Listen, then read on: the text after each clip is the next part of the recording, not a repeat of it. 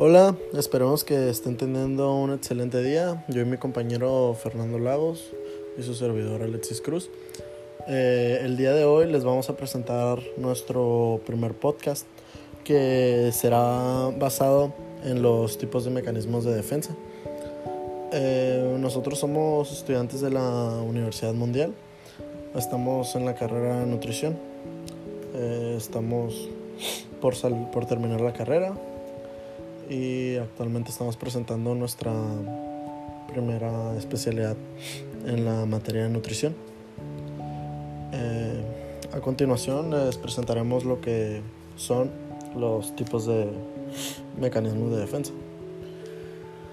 Bueno, nosotros vamos a estar hablando a continuación de los mecanismos de defensa acerca de la ansiedad. Así que como primer punto vamos a dejar en claro qué es, qué es lo que son.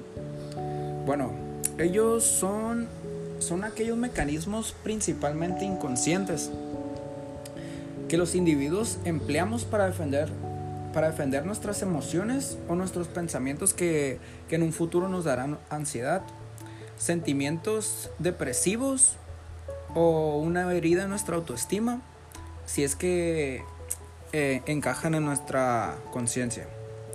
Bueno, hay diferentes tipos de mecanismos.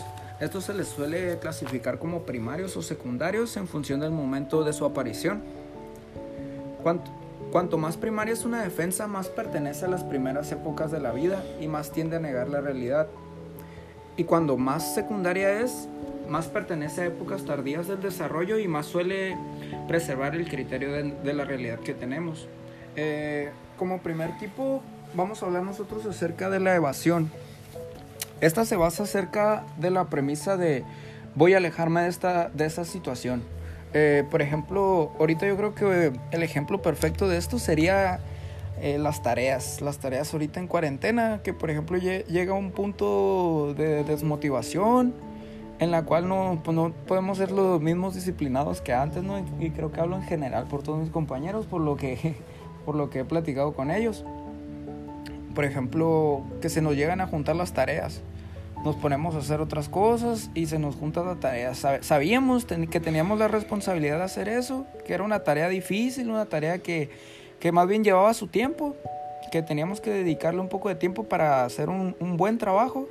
Y por el hecho de saber que, que de ahí dependía nuestra calificación, nos empezaba a dar un tipo de, de preocupación, que lo cual llevaba a, a un tipo de ansiedad por lo cual buscamos cualquier, cualquier pretexto para hacernos locos y no hacer esa tarea.